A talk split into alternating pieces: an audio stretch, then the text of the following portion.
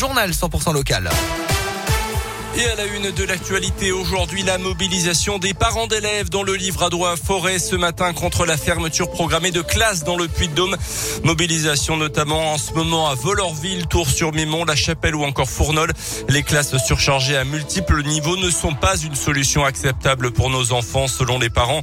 Une pétition en ligne a même été lancée avant une nouvelle réunion ce jeudi avec l'inspection d'académie qui prévoit pour l'instant 35 fermetures de classes au mois de septembre dans tout le département.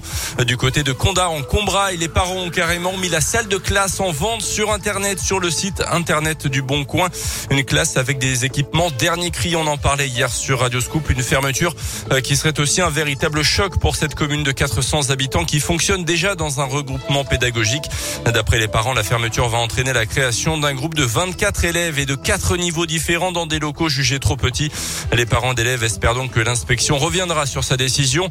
Euh, plus largement, euh, Guillaume Legois, parents d'élèves et élus à la mairie voient dans cette décision un danger aussi pour l'avenir de sa commune.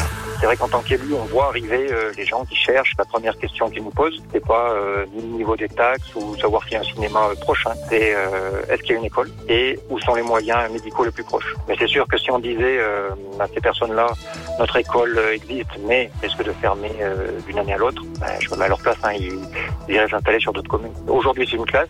Demain, c'est la fermeture d'une école. Et après, ben, c'est toute une commune, tout un canton qui périclite. Les derniers arbitrages sur cette carte scolaire 2022 sont prévus ce jeudi avec l'inspection d'académie. Dans l'actu également en Carrefour condamné pour le suicide d'une salariée de tiers en 2017. 50 000 euros d'amende pour le géant de la distribution reconnu coupable d'homicide involontaire. La charge de harcèlement moral n'a en revanche pas été retenue. L'ex-manager de cette hôtesse d'accueil à COP de 4 mois avec, de prison avec sursis, l'ancien responsable du magasin a été relaxé. Un couple du Puy-Dôme interpellé avec des stupéfiants. D'abord samedi soir à Clermont pour un ressortissant albanais de 24 ans.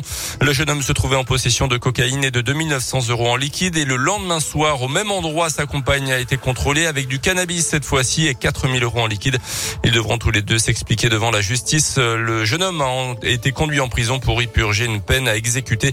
Il était en effet sous le coup d'un mandat de recherche dans une affaire d'usage de faux et de fausses plaques d'immatriculation.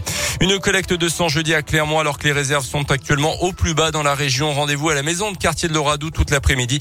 Euh, plus d'informations sur le site de l'établissement français du sang. La quatrième médaille des Français aux Jeux Olympiques d'hiver de Pékin ce matin. Elle est en argent encore une fois. Tess le 2, arrivé deuxième en Big Air. C'est du freestyle malgré deux très beaux sauts. La Française de 20 ans a été battue par sa concurrente chinoise. En revanche, petite déception pour Alexis Pinturo. Il ne termine que 11e du super géant ski alpin.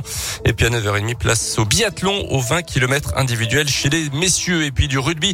Un retour plutôt que prévu pour l'Auvergnat. Daniel Bibi Biziou convoqué avec le 15 de France pour disputer le tournoi destination. Il vient d'être testé positif au Covid, mais ça sera un petit peu juste pour, disputer le derby contre Brive ce week-end.